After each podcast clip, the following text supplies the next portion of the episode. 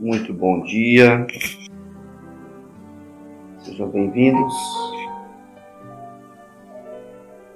Aleluia, Jesus. Tu és maravilhoso, Senhor. Tu és grande e poderoso, Jesus. Nós queremos te adorar nessa, nesta manhã, Jesus. Dizendo que nós reconhecemos que a tua misericórdia se renova sobre nós a cada manhã, Jesus. E a cada manhã ela se estende sobre nós. Obrigado, Jesus, pela vida dos irmãos que estão é, recebendo essa palavra. Nós queremos abençoá-los no nome de Jesus Cristo, Pai, com tua bênção. Peço que você esteja compartilhando essa live, né? Comente também, se você puder estar comentando aqui durante nossa palavra, durante a meditação do que nós vamos estar falando hoje. Peço que você esteja comentando, fale algo que Deus está falando contigo, né? algo que você gostaria de compartilhar a respeito do que temos falado nesses dias sobre hospedarmos a presença de Deus. Né? a importância de nós hospedarmos a presença de Deus na nossa vida. Glória a Deus por isso, né? Amém. Eu quero falar um pouquinho hoje sobre Moisés ainda. Esta semana estamos falando, né? Este mês, né? Melhor dizendo, é, sobre a vida de Moisés. É, mais baseado que está em Êxodo. E eu quero falar um pouquinho com você sobre Moisés. É, a resposta que Moisés deu, deu a Deus, né? É, o tirou, né? Da posição do que era possível para uma posição de muito maior favor. E eu explico por quê. Porque quando Deus chamou Moisés para libertar o povo de Israel, né, é, ele, ele supriu Moisés com muitas, muitos sinais e muitos, é, muitos prodígios que tinham ali. Ele supriu Moisés, né? Ele supriu Moisés então com a, os sinais, né, que ele que eles que ele tinha lá, que, que Deus deu a, a, Moisés, os sinais que aconteceram, né, que são chamados, conhecidos pelas dez pragas no Egito, não é? E, e estes sinais, então, eles a, a, foram, né, e, e libertaram, foram um instrumento para libertar o povo, não é? E aí então Moisés continuou sendo usado por Deus, né? Deus usou ele para é, levantar o cajado, abrir o mar vermelho, orar, né? Sobre é, tirar água da rocha, maná do céu. Moisés era o porta-voz de Deus, literalmente, né? Ele ouvia a instrução de Deus e obedecia. Mas Moisés tinha um relacionamento incrível com Deus, né? o relacionamento que Moisés manteve com Deus, aqueles 40 anos no deserto, né, foi incrível. Né?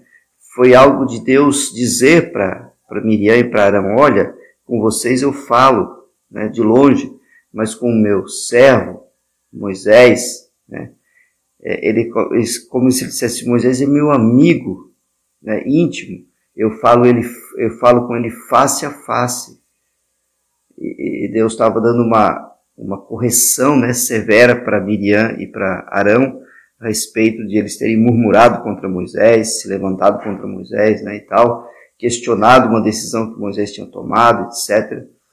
Então, Moisés ele tinha um relacionamento mais poderoso né, com Deus.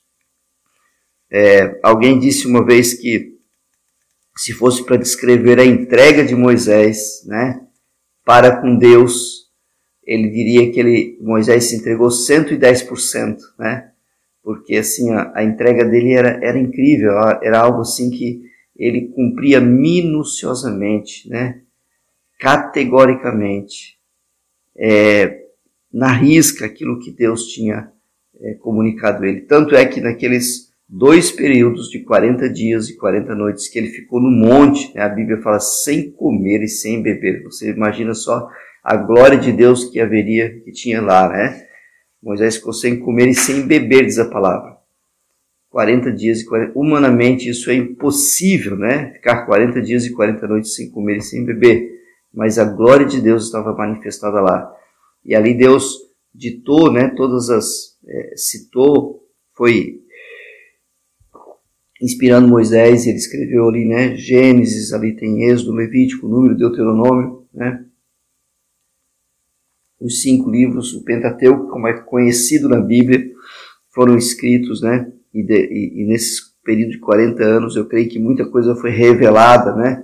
O tabernáculo foi revelado lá no monte para Moisés, muitas coisas foram reveladas lá, não é? E então realmente, né? É, é, nós também agora trazendo para os nossos dias recebemos o fruto daquilo que a gente faz e, e quando nós vamos além, né, vamos dizer assim, além do que Deus talvez pediria para nós, eu creio que existe algo, uma recompensa, né? Há um favor muito maior. Há uma posição de muito maior favor da parte de Deus, eu acredito, para aqueles que se dispõem a fazerem além né, daquilo que era esperado, daquilo que era normal, daquilo que seria comum. Além, vai além, não é? Então, que Deus possa também, né, ou melhor, Deus sempre pode, que nós sempre possamos, que nós sempre possamos entender esse princípio, né? É como que imitar essa ação de Moisés, essa resposta que Moisés deu, deu a Deus. Moisés não respondeu a Deus somente tudo bem, eu vou lá e liberto, eu vou lá ser usado para libertar o teu povo, tudo bem, eu vou caminhar com esse povo durante 40 anos, né? Mas ele respondeu tendo um relacionamento vamos usar o termo aqui, tendo um relacionamento poderoso.